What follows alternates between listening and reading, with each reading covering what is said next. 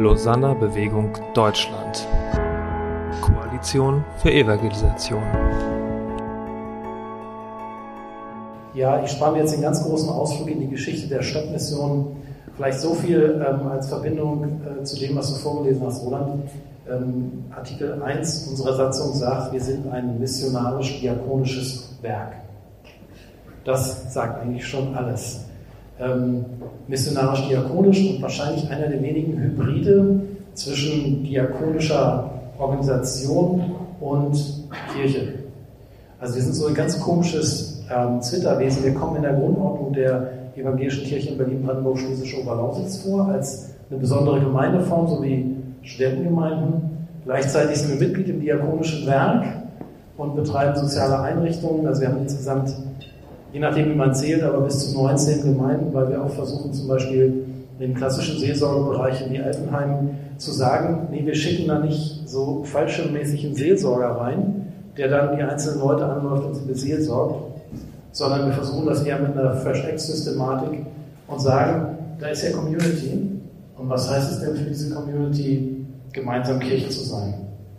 Und dafür schicken wir da Stadtmissionare und Stadtmissionare hin, mit allem, was dann zu so einem sozialen Feld dazugehört.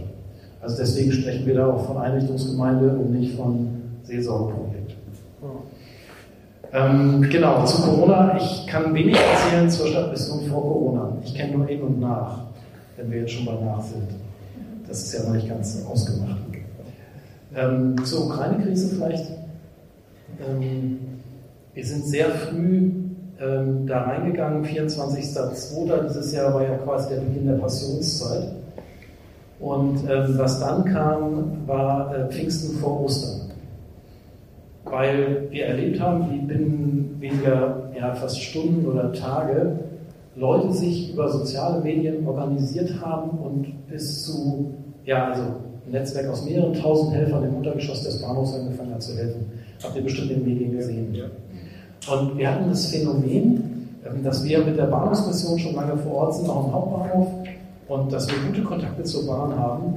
Und wir wurden auf einmal zu einer Relaisstation, zwischen denen, die institutionell äh, für Brandlasten im Hauptbahnhof zuständig sind und denen, die sich über soziale Medien ähm, informiert haben, connected haben und gesagt haben, wenn jetzt der Krieg losgeht, kann ich nicht zu Hause sitzen bleiben.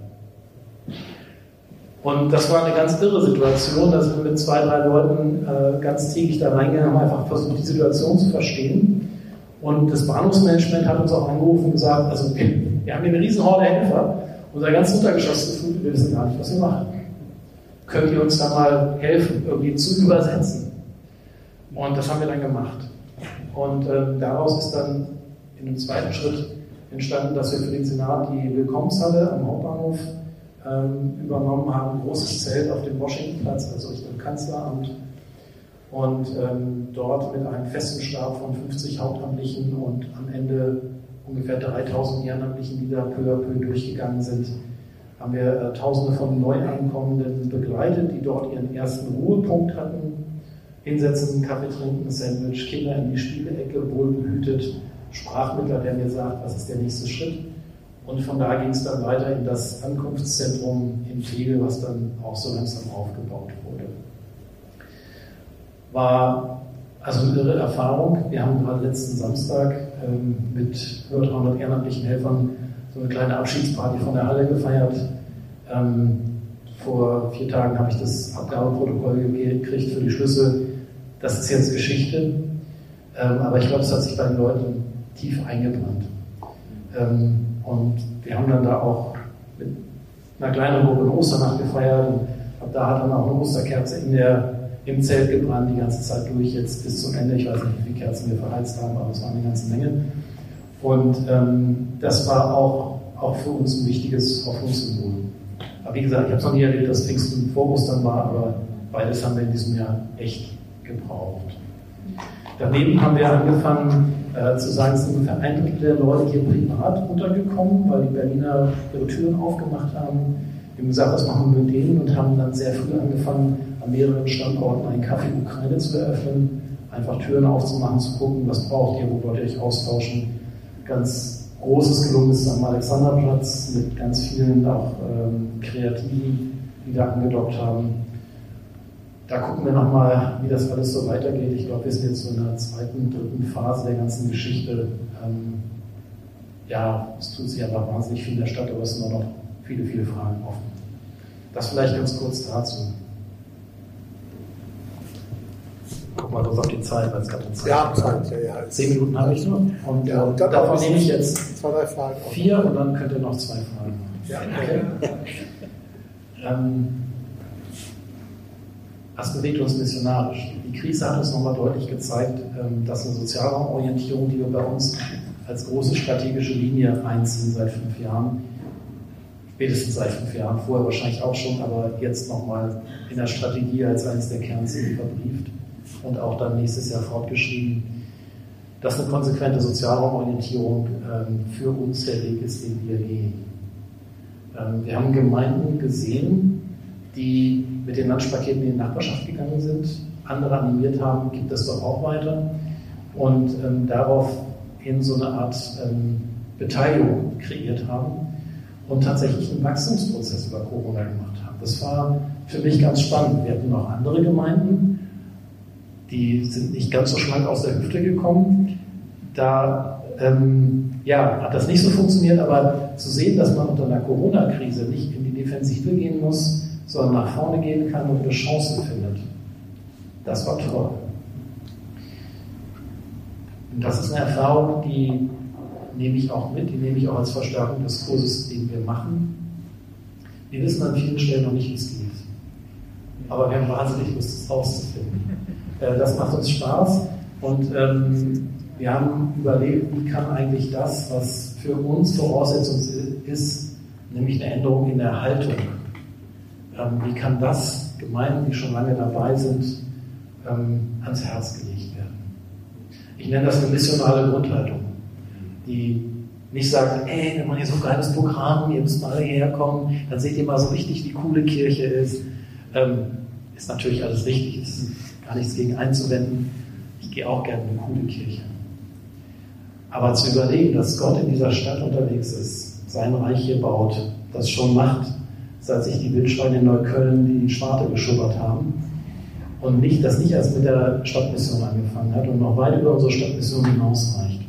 Das zu entdecken, das in den Kopf zu kriegen, ekklesiologisch zu denken und dann zu sagen, ich gehe jetzt raus vor die Tür und überlege, was ist Gottes Mission hier auf dem Hermannplatz und wie bin ich Teil davon. Diese Denke in die Köpfe zu kriegen, ist ähm, für mich die Aufgabe der nächsten 20 Jahre in unserer Kirche. Äh, vermutlich könnte man sogar sagen, im westlichen Kirchenbereich.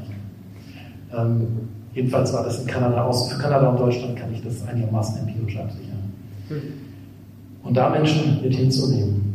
Deswegen haben wir zum Beispiel ein neues Projekt angefangen vor anderthalb Jahren, Kurs Missionar Leiten lernen. Ähm, geht über ein halbes Jahr, drei Module mit auch ein paar Cluster-Meetings online zwischendurch, wo wir Teams aus ganz unterschiedlichen Gemeinden, also katholisch, evangelisch, freikirchlich, landeskirchliche Gemeinschaft, die Mischung ist uns total wichtig. Also wir würden niemals nur Stadtmissionsgemeinden einladen. Ähm, da zu gucken, wie kriegen wir die Wände im Kopf hin und wie kriegen wir sie auf die Straße. Und ähm, da machen wir gerade ganz spannende Erfahrungen. Das ist noch so in den Kinderschuhen. Wir glauben auch, dass ganz viele andere in so eine ähnliche Richtung gehen. Ähm, da wollen wir auch mitwirken an so einer Vernetzung über das Reflex-Netzwerk, um einfach voneinander zu lernen an der Stelle. Ähm, für mich ist das der große Paradigmenwechsel der nächsten 20 Jahre.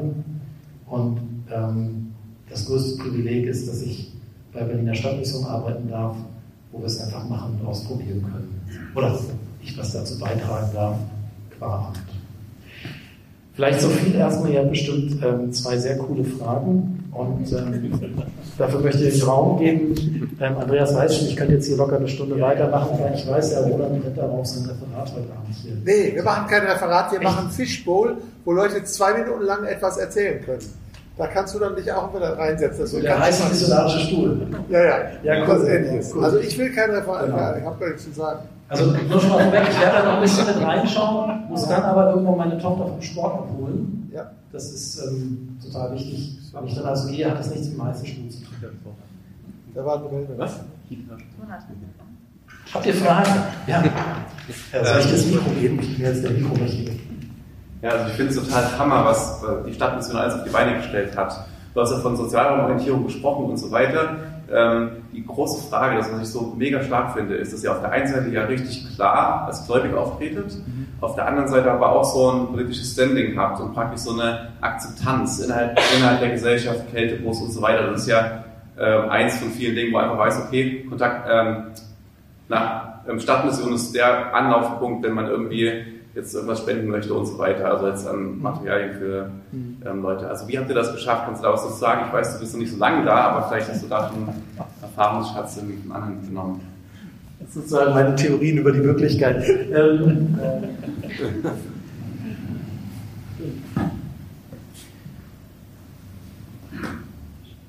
also ich glaube, dass es einzelne Personen sind, die einen großen Anteil daran haben. Es gibt ähm, eine neue Studie oder eine Studie, die gerade entsteht über die Fest in Heidelberg. Da ist auch ein ähm, Theologe hier aus Berlin von der Evangelischen Hochschule beteiligt, Herr Zano, den haben beiden Namen habe ich leider vergessen. Die heißt ähm, Religion in, in neuen Stadtquartieren. Kennt ihr bestimmt.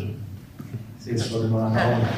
ähm, kann ich bisher auch nicht, habe ich vor ein paar Wochen einen Vortrag von ihm gehört, fand ich total spannend. Ähm, die haben sich halt mal angeguckt, ähm, soziologisch und religionswissenschaftlich, was passiert da eigentlich? Ganz unterschiedliche Stadtquartiere, von welchen, die es schon lange gibt, so wie Neuperlach in München, bis hin zu welchen, die ganz neu entstehen gerade. Und wir haben festgestellt, dass dort Religion vermittelt wird über Menschen, die ein Mandat übernehmen. Egal, ob es öffentlich lizenziert ist oder ob sie es da selber gegeben haben. Und einfach mal machen und dabei irgendwie als relevant erlebt werden. Und so Leute hatten wir in der Stadtmission. Wir haben vor 30 Jahren Leute gehabt, die haben gesagt, hier erfrieren Menschen in dieser Stadt kann nicht so bleiben. Ich nehme mir einen VW-Bus, pack Tee ein, pack Schlafsäcke ein und ich fahre mal los. Ja. Jetzt haben wir viele Jahre davon laufen, das ist eines unserer prominentesten Produkte, wenn man so will. Ähm, wir haben Dieter Pohl in der Bahnhofsmission Zoo, ja, der irgendwie in einer unglaublichen Weise Menschenfischer ist, als Diakon erst Jesus nicht so hatte und ähm, jetzt einer der größten Prediger unseres Werkes ist, auch wenn er sich immer wieder verweigert, Predigten zu halten. Aber ich machte das äh, 24-7. Und ähm, kriegt da Leute an den Haken und involviert die und ähm, kriegt die dann irgendwie da reingewoben. Ähm, also ich glaube, das ist, ist eins. Das andere ist, ähm, eine Form zu finden, wie wir unbeschwert, ohne Fremdschämen mhm. davon erzählen können, was unser Herz bewegt, ohne dabei übergriffig zu sein. Mhm. Auch das ist eine Haltungsfrage, glaube ich. Es kann super unangenehm sein, wenn Leute evangelisieren. Das kennt ihr wahrscheinlich alle nicht, aber ich kenne es. Und ähm, also wenn einem so eng wird, dann ist immer doof. Ich finde immer, wenn ich von Jesus in meinem Glauben erzähle, muss es irgendwie weit werden. Und dann muss es Räume geben, wo Leute sein dürfen. Und ähm, wenn dann Katja Kipping an ihrem ersten Amtstag hier bei uns Kältebus fährt und wir mit der Losung starten und dann irgendwie dann doch darüber auch ins Gespräch kommen, es ist cool. Also ich weiß natürlich genau, die wird nicht nächsten Sonntag bei mir unter der Kanzel sitzen. Ja? Darum geht es aber auch gar nicht. Aber wenn ihr mal in Medien guckt, wie oft die jetzt über Stadtmission erzählen, dann weißt du, okay, es funktioniert. Und ich glaube, das Erste ist, das ist euch auch nicht neu, das Erste ist immer Beziehung. Wenn ich mit unserer Stabsstelle für christliche Verantwortung, woanders heißt das Advocacy oder Lobby, ähm, wenn wir Besuche planen, dann legen wir beim ersten Kontakt eigentlich immer den Akzent auf Beziehung.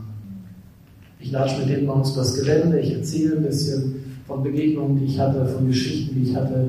Wir versuchen, ihn mit Leuten ins Gespräch zu bringen. Also eigentlich immer, würde ich sagen, die, Strategie ist eigentlich erstmal hauen wir den Beziehungsanker ein und dann überlegen wir, welche Themen hatten wir und dann laden wir mal zum Austausch. Und dann ist aber auch schon mal eine Basis da. Und das Zweite ist, ähm, ich komme sehr stark aus der Erlebnispädagogik. Ähm, es ist einfach unübertroffen, wenn du mit den Leuten zusammen Brote studierst oder sowas. Oder sagst, hey, lass uns mal drei Stunden in einer Notübernachtung abends hinstellen. Das schafft eine Basis, die kriegst du hier in so einem Setting nicht. Völlig klar. Ja, und ich glaube, das Dritte ist einfach äh, zu gucken, ähm, tun wir was, was relevant ist. Also braucht das noch jemand oder kann das weg? bin ähm, übermorgen auch im Pfarrkonvent in der Hamburgischen Landeskirche. Die haben auch die Relevanzfrage gestellt und ich, das ist die wesentliche Frage, die ich mit denen diskutieren werde. Guckt euch eure Gemeinde an, guckt euch, was ihr da macht. Und dann guckt ihr mal, ob ihr erstens jeden eurer Freunde einladen könnt ohne Fremdschienen.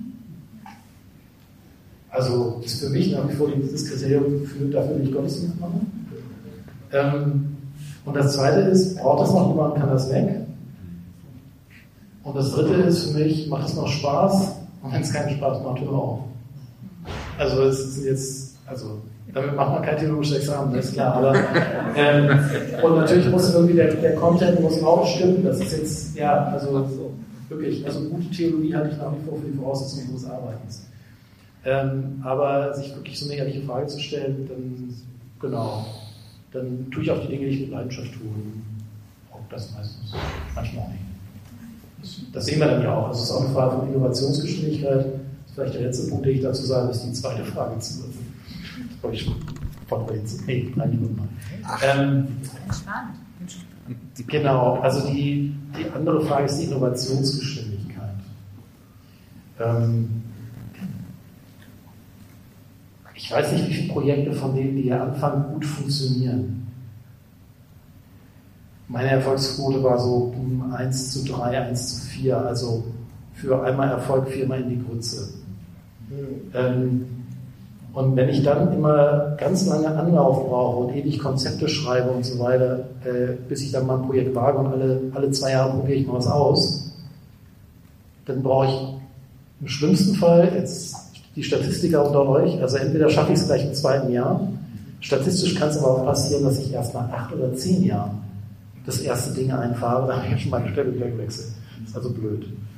Und ähm, also da ein bisschen ausprobierfreudiger zu werden, ähm, weil in der Welt, in der wir unterwegs sind, wir nicht mehr auf einem analytischen Weg immer herausfinden können, ob die Dinge funktionieren.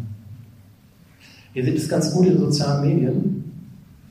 Die Unternehmen, die in sozialen Medien werben wollen, haben es total verstanden. Von denen weiß keiner genau, welcher Influencer wirklich abgeht. Das ist nicht wirklich steuerbar. Sieht man ja auch bei Online-Bemühungen von manchen kirchlichen Gemeinschaften. Man ist hip, man ist cool und trotzdem kommt es nicht auf the ground. Und warum kann meistens auch keiner so richtig und deswegen gehen wir den umgekehrten Weg. Und ich bezahle Influencer, die schon am Markt gelandet sind, dass sie so ein Produkt damit reinnehmen. Das hat gar keinen Aussagewert für unsere Werbestrategie, aber vielleicht für unsere Innovationsstrategie. Dass wir so ähnlich wie in den sozialen Medien an manchen Stellen gar nicht genau wissen, was am Ende funktioniert. Wir müssen da rausgehen, uns die Füße schmutzig machen und am Ende dankbar zurückkommen, entweder mit einem Erfolg oder mit der Dankbarkeit, wir wissen jetzt schon, was nicht funktioniert. Ja. Neben all den anderen Dingen, die man besser nicht falsch macht, sondern ordentlich macht, wie saubere Räume, freundliche Begrüßung, das kennt ihr alles. Aber daneben gibt es halt ganz viele andere Sachen, wo wirklich sagen muss, Erfolg ist nicht immer planbar, aber es macht wahnsinnig Spaß, auf Expeditionen zu gehen zu gucken, was irgendwie verfängt. Also, ich glaube, die Freude, wenn man die irgendwie ja, das, ihr merkt, das ist geil. Und ähm, jetzt noch die zweite Frage. Habe ich schon alles beantwortet? Diese. Gut. Da habt ihr jetzt zwei Minuten gewonnen, um euch einen Kaffee zu. Nein. Leider nicht. Pass auf. Also nicht, okay, dann. Okay. So. Ähm, du hast das mit dem missionarischen Aspekt gesagt. Ihr habt ja eine Flut von Mitarbeitern, die selber auch alle gar nicht unbedingt äh, ein Commitment zu Glauben erstmal absolvieren müssen. Wir kommen auch nicht erst in Glaubenskurs, bevor sie bei euch anfangen, sondern ihr habt ähm, Mixed äh, Publikum auch im ganzen Team. Wie geht ihr damit um und hat das die Priorität oder in welcher Priorität liegt das Miteinander derer, die auf so unterschiedlichen Hintergründen zusammenarbeiten mit einer Mission, wir wollen Stadtmission sein? Also habe ich keine Lösung für. Ähm, ich kann euch sagen, HCK-Klausel fand ich schlimmer bescheuert, weil ich immer dachte, so ein ja uns total gut. Als ich früher in einer anderen Einrichtung tätig war, musste ich denen dann immer befristete Verträge ausstellen, und dann mich anschließend mit denen unterhalten über ihre christliche Befindlichkeit Öffentlichkeit. Das fand ich echt anstrengend, ich glaube ihn auch. Ähm, also, nicht verhandelbar ist bei uns, dass wir ein christlicher Träger sind. Das ist so wie beim Roten Kreuz, man die Karte des Roten Kreuzes unterschreibt. Also es gibt erstmal quasi das formale Kriterium. Wir sind ein christliches Unternehmen. Und ähm, dann gibt es in der systematischen Theologie die schöne Unterscheidung der Philisquät und der Philisqua. Schon mal begegnet? Nein. Also, das ist einmal der Gegenstand, was man glaubt, sozusagen der Inhalt. Und das andere ist die persönliche Glaubensbeziehung. Und über Glaubensinhalte ähm, kann man was lernen. Also man kann bei uns zum Beispiel lernen, wer ist Jesus, ohne dass man jetzt gleich mit Jesus frühstücken muss. Und ich würde sagen, für christliches Werk ist es immer wichtig, dass die Leute zumindest wissen, was ist ein, ähm, quasi der, der inhaltliche Tatbestand, auf den sich das gründet. Und ähm, da würde ich zum Beispiel immer sagen, jemand, der in einem christlichen Altenheim arbeitet, für den gibt es sowas wie Pflegestandard Spiritualität, würde ich das nennen. Habe ich in einem anderen diakonischen Unternehmen gelernt, die ich habe denen immer erklärt, das versucht zu erklären, was Spiritualität ist und so, wie das da reinkommt und pastoral durch die Gegend gegangen, bis ich kapiert habe, Pflege funktioniert in Pflegestandards. Dekubitus, Prophylaxe, Sturzprävention. Und als ich dann gesagt habe, genauso machen wir es, wir machen einen Pflegestandard Spiritualität. Da ging das auf einmal. Dann äh, hatte jeder so ein paar christliche Basistexte, hatten wir so ein Leporello, das kriegten wir in die Kitteltasche. Dann habe ich gesagt, du, es ist egal, ähm, ob du das glaubst oder nicht, aber wenn ein Patient zu dir sagt, ich möchte das Vaterunser beten, dann setzt du dich ans Bett und liest das Vaterunser. Das ist sozusagen ähnlicher Level an der Stelle bei dem Pflegestandard, wie wenn ich die Schnabeltasse reiche. Weil ich habe christliches Heim draufstehen und da ist auch christliches Heim drin. So, das ist erstmal sozusagen das Formale und da würde ich auch sagen, es ist bei uns auch nicht verhandelbar, ob wir jetzt irgendwelche größere Sitzungen mit Losung oder ohne Losung anfangen. Das ist irgendwie, ja, das ist sozusagen ein Tagungsstandard. Jetzt hast du natürlich völlig recht, ich brauche einen bestimmten Satz von Leuten, die das auch irgendwie leben. Weil Werke lebt ja von Leidenschaft. Sonst können wir ja auch nicht irgendwie Politiker für unsere Sache gewinnen oder so, wenn wir nicht Leidenschaft hätten. Ähm, wie man das geht, macht, ist ja gar nicht in meiner Hand, das ist ja Sache des Heiligen Geistes. In meiner Hand ist Gelegenheiten zu schaffen. Und das tun wir. Also wir haben so Willkommenstage für neue Mitarbeiter, da kommt das auch immer mit vor, da erzähle ich da wirklich auch mal so wie hier und erzähle von dem, was mich so umtreibt und frage, was die so umtreibt und was das mit Jesus vielleicht zu tun hat und mit Gott und dem Heiligen Geist. Und dann bieten wir denen an, ähm, so Vertiefungsmodule, so ein Ding Horizonte des Glaubens, machst du alles in der Arbeitszeit und ähm, kannst du dann mal gucken. Da geht es um verschiedene Sinnfragen, Kirchenjahr und sowas. Ähm, Gottesdienst und ähm, Gebet sehen wir auch als Arbeitszeit, finde ich auch irgendwie ehrlich, einfach das so zu sagen. Ähm, genau, wir hoffen, dass Gelegenheit Liebe macht. Und ähm, ich habe dann noch die letzte Antwort. Ich glaube, es ist erstmal eine Lernchance. Also wenn wir im Unternehmen ähm, die Herausforderung haben, so zu kommunizieren, zu agieren, dass Menschen Zugang zum Glauben finden können, wenn wir das innen hinkriegen, kriegen wir es außen auch hin. Und umgekehrt. Und da sind sozusagen einfach für mich erstmal viele Lernchancen. Ich glaube, dass ähm, die Botschaft Jesu erstmal grundsätzlich ansteckend ist. Also hochkontaminierend, mehr noch als Corona. Und ähm, ja, also erstmal geht er ja mit. So. Und dann gucken wir mal, wo er da hinkommt, wenn er mitgeht. Und was ich nicht weiß, echt nicht weiß, und was auch eine Frage ist, die ich ähm, einmal so die Woche in meinem Gehirn umdrehe, ist, wo ist eigentlich der Kipppunkt? Was ist die kritische Masse an Christen, die wir brauchen? Klar ist für mich im inneren Führungszirkel auch Leute, die da dabei sind, ähm, weil die das auch umsetzen wollen auf den einzelnen Führungsebenen, was ein gutes Mischungsverhältnis ist, ich weiß es nicht. Also es ist eher so, aber auch eine, eine Wachstumsgeschichte. Du guckst ja auch in der Gemeinde immer oder in jeder christlichen Gemeinschaft guckst du, was brauchen die gerade oder was brauchen wir gerade, damit wir irgendwie ein Stück weiterkommen auf unserer, auf unserer Reise.